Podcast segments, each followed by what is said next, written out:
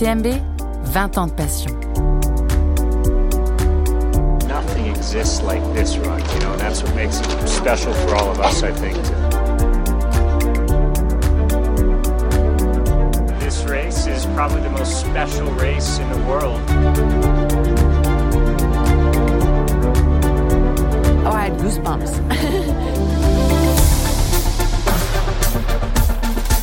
You okay? I'm tired. This is a hard race, huh? Tough, right? Tough, tough.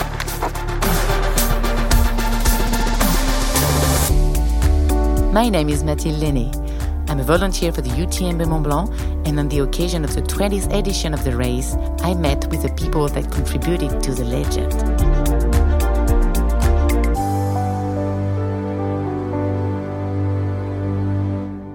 Do you remember what you were doing on August 30, 2003 at 4 a.m.? You were sleeping for sure. But Topher Gaylord, our guest today, was about to live one of the most intense experiences of his life. That Saturday morning, the 34 year old American was in Chamonix under the starting arch of the UTMB. In the cool of dawn, with over 700 runners pumped up, ready to give their all on the trail. 20 years after this first run into the unknown, Topher Gaylord remembers everything each pass, each descent, each emotion.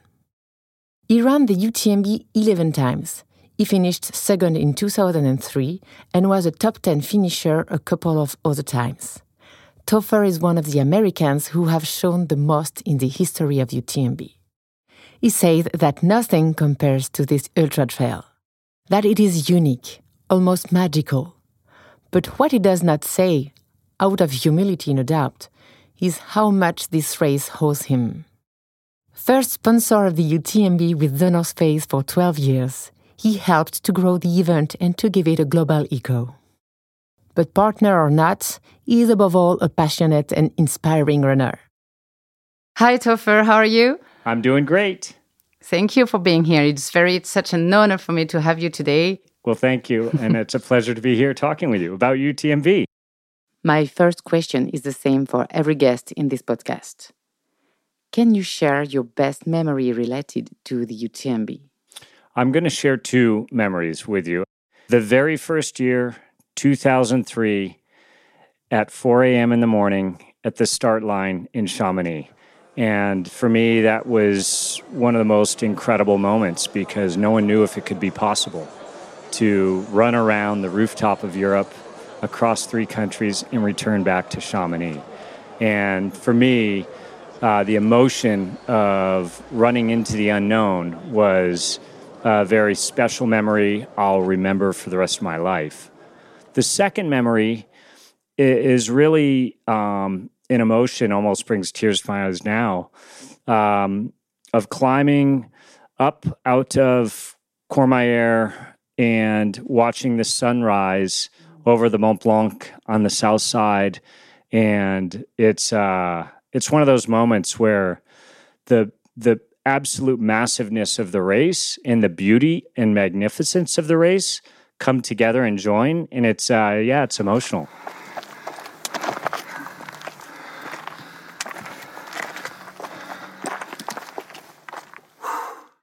You were just talking about this inaugural race in 2003. Do you remember how you heard about it for the first time? I was living in Europe.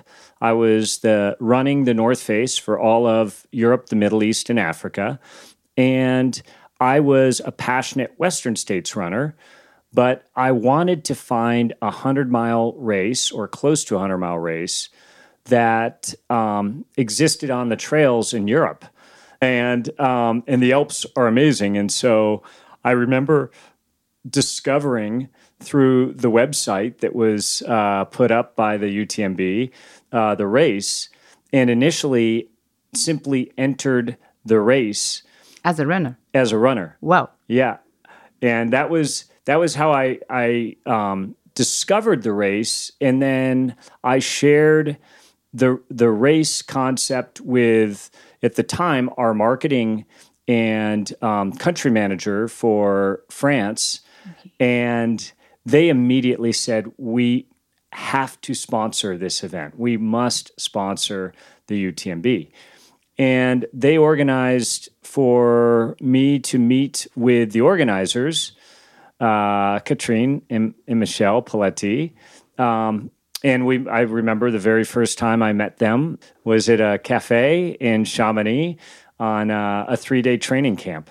So we had a, a wonderful uh, meal together. I think Vincent Delebarre also uh, joined us. It was the three of us and my wife Kim and I, just the five of us, and we we really uh, created a bond at that moment. You know, most people now see UTMB as a, a massive organization, but people forget that this started as a as we call in the US a mom and pop organization but a small uh, a small simple organization with shared friendships and a desire to create an experience for runners. And it was a remarkable concept but i think we we also helped from the north face side helped uh, share and tell that story on a global stage as well, because we saw it as an as an amazing, unrivaled type of um, trail running experience that you you can't find anywhere else in the world. At the time, could you tell that this race could become the huge, unique experience it is now? Yes, we we I we did. They did um, f- because if you go, if anyone's ever traveled to Chamonix and you sit in the center of Chamonix, you look up at the top of the Mont Blanc. You know, you're at 1,000 meters. The top of the Mont Blanc is 4,800 meters or just under 16,000 feet. It's the rooftop of Europe, the highest point in Europe. And the concept of running around the rooftop of Europe into three countries, all these villages, circling it, there's nothing else that replicates it in the world. So I knew that was special, and I knew it would be a great opportunity to to see it uh, shared with with people around the world.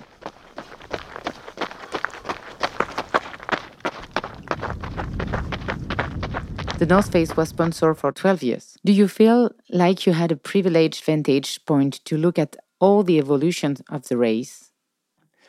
Uh, the course changed and evolved each year. I think that was the other the entrepreneurial spirit of of uh, Katrina Michel, and Michel was really the you know the trail director, so to speak, and um, and so we would share an enormous amount of collaboration, twelve months a year, uh, in in discussing how the race could evolve and how, of course, the North Face can continue to be involved and help them tell their story. And, you know, we would always talk about new and different ways to add more events as well. I think they they recognize the desire to find shorter distances to bring more runners along on the journey. Not everyone can run, you know, 165 kilometers with 10,000 meters of climbing, and so you know, finding shorter distances as an, as an access point was a natural evolution of the the race.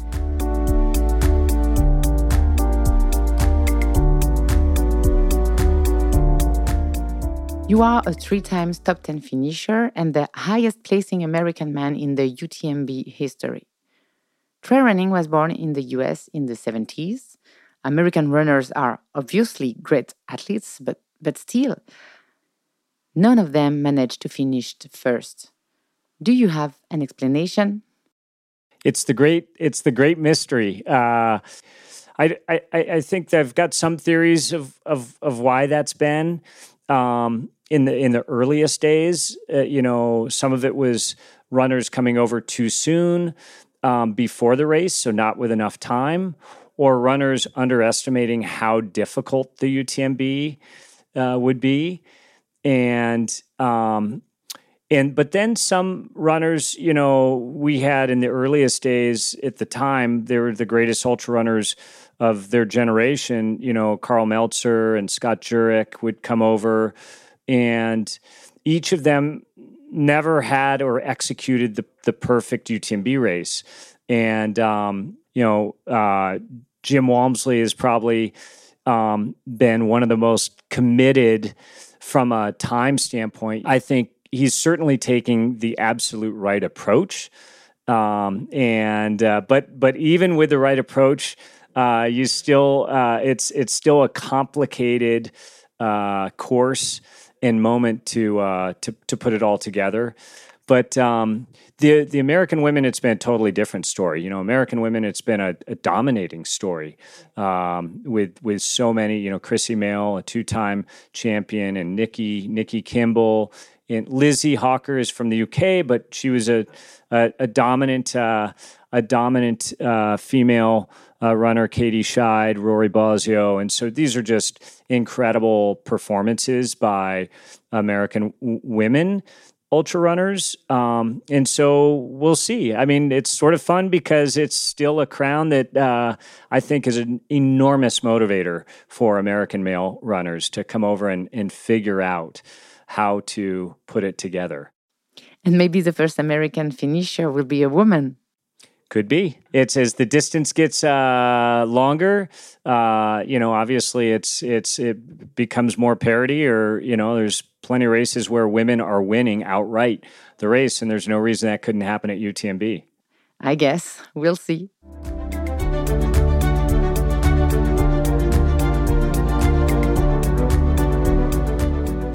I would like to share something with you. Okay. It's a video from 2005 you are running the UTMB for the third time. Oh boy, that's Courmayeur. It's the middle of the night. You're eating pasta. you are obviously tired. Hey, Julie. How you feeling? Oh, I'm all right. You look great. A little tired. You don't even look tired. That's good. There's a long way to go still. That is funny. That is funny. So, do you remember this moment? I remember that moment. Yeah. And I think that was Nico Mermoud that was talking with me. And I think this was the 2005. This was 2005. And in 2000 and so 2003, I was second.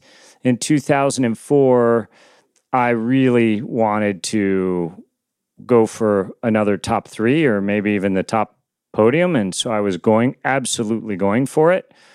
And I had a a really difficult time um, on the backside of the Grand Col Ferret.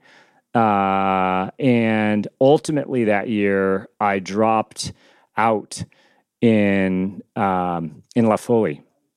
And so that if you if you've ever dropped from a race, you know it's incredibly painful to drop from a race, especially UTMB, because the next chance you have to is one year you have to wait a full year before you have an opportunity to run again, and you have to live with uh, with live, live with the difficulty of of um, having dropped from the race. So in 2005, I committed myself never to drop out of UTMB unless I had broken bones. And uh, this was the middle of the night in uh, in Courmayeur, and for me, um, nutrition is always such an important part of of the equation for uh, running a hundred mile race. So I was eating a uh, a bowl of pasta it, sometime very early in the morning uh, and uh, trying to uh, stay uh, perfectly temperature and um, get ready for that sunrise. Was Kim crewing you? She was crewing me. She was always my crew chief. In that first year at UTMB, I always, I really liked, uh, I was a big believer of simplicity in the crew. So I just had one crew. It was just Kim, and um, it was just Kim and myself, and it just allowed more intimate communication between the two of us and uh, a cleaner way of, of operating together. You just said it would take broken bones to stop you from finishing the race. What were you looking for on the trails around Mont Blanc? I mean, for me, ultra running and 100 mile running specifically is always a run into the unknown. No matter how trained you are, no ma- matter how physically or mentally fit you are, there's no guaranteed outcome. And that's a lot what life is about too. You don't know with life. And so for me, what I was looking for in UTMB was the opportunity to challenge myself in a way that would combine an adventure into the unknown with unrivaled interaction with Mother Nature and uh, the mountain environment and the surrounding people that uh, that I experienced it with, and so that's for me. That's what I was hoping to get out of UTMB, and uh, and I had got every one of those experiences out of my very first UTMB. I know it was amazing. You've run the race eleven times, and you finished second in two thousand and three. How did you get ready for such an event? well, at the time, uh, I was working and living in Italy and I spent uh, a lot of time in the Dolomites and in the Mercantour Mountains. And um, ultimately, I really believed already back in 2003 the importance of experiencing the trail. And, you know, at Western States, we had these uh, training camps. Um, and so I wanted to replicate that kind of experience. And so, about five weeks before the race, I said, okay, I'm doing a three day training camp and I'm going to run the entire course in three days and see every part and burn it into my mind um, and be prepared. That proved to be a really, really good um, training method for, for, for me at the time. And um, because it burned into my memory every detail of the trail uh, with just a few weeks before the race. This race seems to be very special to you. Do you plan to run it this year for its 20th birthday? So I'm coming back. I'll run one of the other races. So I'll run one of the shorter races. And I think of the 20 years that UTMB has, since it's been born, I've been back every year, but maybe one or two. But I come back now for the community. I come back for the community, and um, you know, I, I still have built a beautiful long relationship with many people along the course. And I think the race experience has evolved. It's much bigger than the early days, but at its core, it's the same. And, um, you know, I think oftentimes, uh, you know, there's there's there's questions: Is the UTMB too big? Is the UTMB um, you know, uh, how does it compare to some of the smaller, more grassrootsy events? And there's always a question which way is better? I think the reality is both are amazing and there's space for every, all of it. But if you've been to UTMB and you've run through Saint Gervais or you've run through Les Contamines in the middle of the night, uh, or you've run through the streets of Chamonix, either in the departure or the arrival, your fingertips are filled with electricity. And that is incredible for any runner from any part of the world. And if you haven't experienced it, you should find a way to, to go experience uh, a Chamonix race in any one of the distances because they're incredible.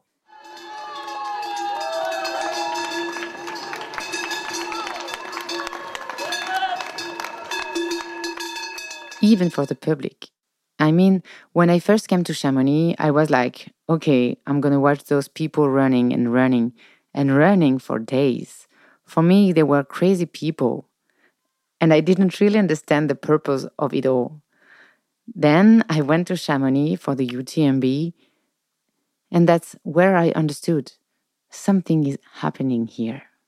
Yeah, it's it's it's it's electrifying. There's there's a there's an amazing energy that spectators get from witnessing human beings uh, entering into a journey of the unknown, and there's something runners get from the energy back. It's a, it's an exchange of energy. That's why you know in ultra running, the runner runs every step on their own, but it's a shared experience between the spectators, the runners, the crew, and the pacers all together, helping someone achieve something they never thought was possible or just beyond their capability.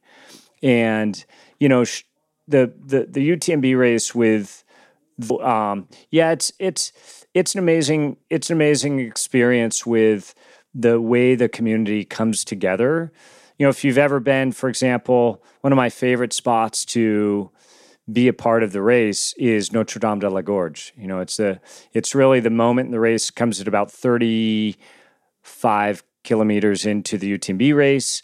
And it's really the moment that the runners leave the the the energy and chaos of the valley, uh, you know, Saint Gervais and in Les Contamines, and they travel into the night, into the mountains, um, and and there it's the very beginning of a big climb. There's bonfires, there's people screaming. I mean, it's it's equivalent to a Tour de France type of experience, and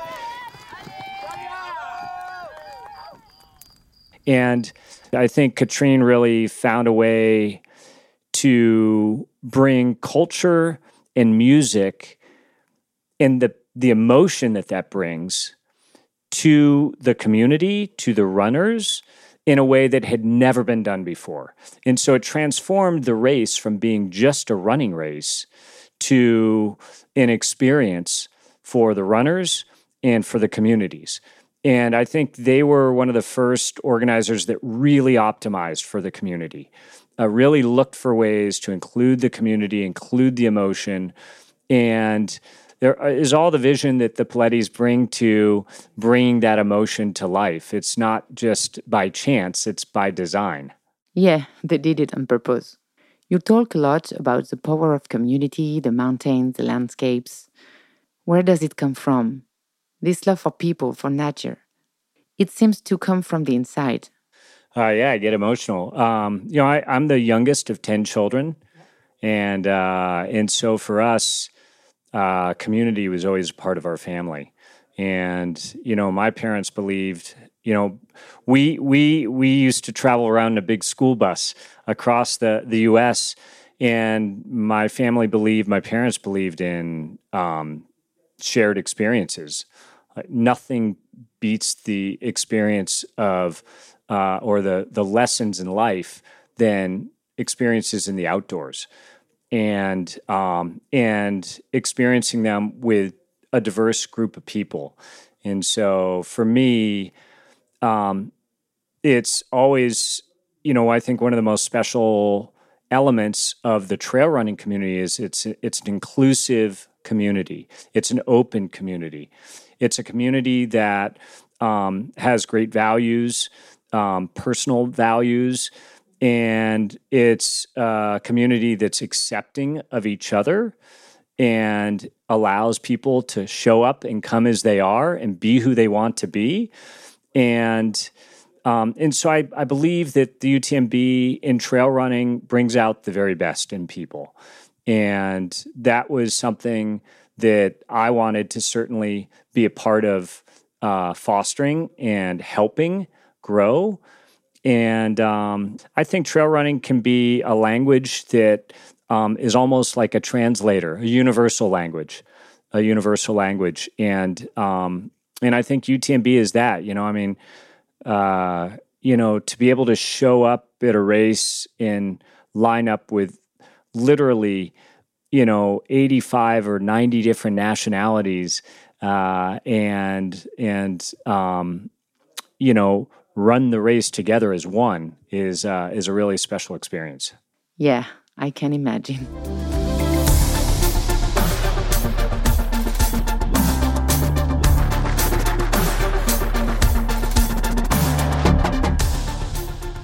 It's now time for my last question. Take your time, Topher. Why do you run? Oh, wow. Uh, you know, for me, uh, running is such a simple activity, yet it's an incredibly complex activity. You know, it's as simple as putting your shoes, your shorts mm. on, and putting one foot in front of the other. And the idea of um, such a simple activity uh, giving you so much out of life is is probably the biggest motivator for me for running. It it clears my mind. It provides community. It provides me a means to find the limits of my potential by challenging myself. The simple act of just saying, How far can I go? And simply putting one foot in front of the other to see can create a transformational experience. And so for me, it's a combination of the simplicity but also the um, the ability for running to help transform me as a as a person, and I hope make make me a better person, uh, both um, through my approach to how I view challenges in life, but also how I spend time in the community with the people I'm surrounded with. Thank you so much, Topher. Okay, thank you. Thank you, Topher. Thank you for your time and your words of wisdom. Thank you very much.